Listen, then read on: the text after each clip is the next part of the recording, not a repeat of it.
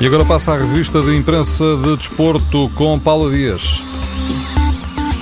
João Mário está magoado com o Sporting. Não é ele quem o diz, é o pai e empresário. No jornal A Bola, João Mário Eduardo diz que a mágoa do filho tem a ver com uma injustiça salarial.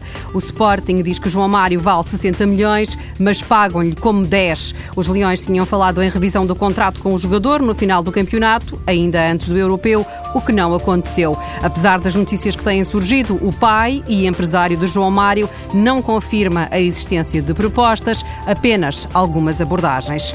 Bem, se pode dizer que é um 3 em 1. O Benfica quer Fran Sérgio e já está a negociar com o Marítimo. O Record diz que o brasileiro agrada a Rui Vitória. Fran Sérgio é um jogador versátil, diz o jornal, porque tanto joga na posição 6 como na posição 8, mas também pode ser avançado. Quando treinou os madeirenses, Nel Vingada colocou o jogador no ataque, precisamente no jogo com o Benfica, na penúltima jornada. Agora, Fran Sérgio pode entrar e Sálvio pode sair. A bola revela que o empresário de Eduardo Sálvio esteve reunido ontem no Porto com Jorge Mendes. Luís Felipe Vieira está a par destas conversas, em que se fala de ofertas para o jogador, numa altura em que está também aberto a possibilidade de renovação pelo Benfica. O Record diz que Sálvio está a ser alvo de cobiça. O argentino tem propostas da China e da Inglaterra, mas o Record, ao contrário de a bola, afirma que o empresário só vai chegar nas próximas horas para discutir em Lisboa a saída ou renovação de Sálvio. No Futebol do Porto, Brahimi, é o primeiro a atravessar a porta de saída, anunciou o jogo,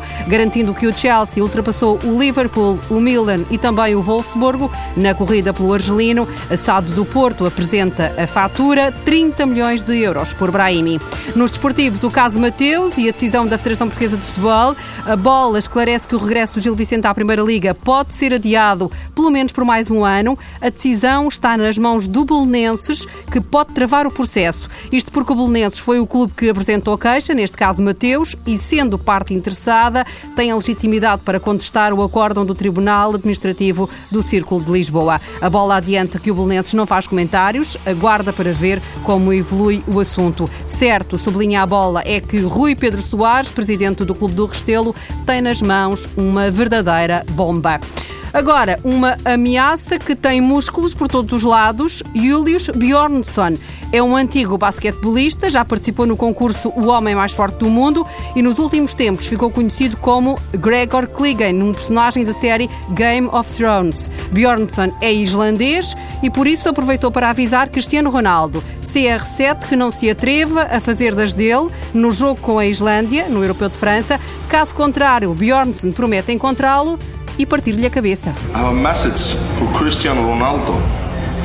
If you dare to score against my teammates, I will find you and crush your head like I did with the right wiper.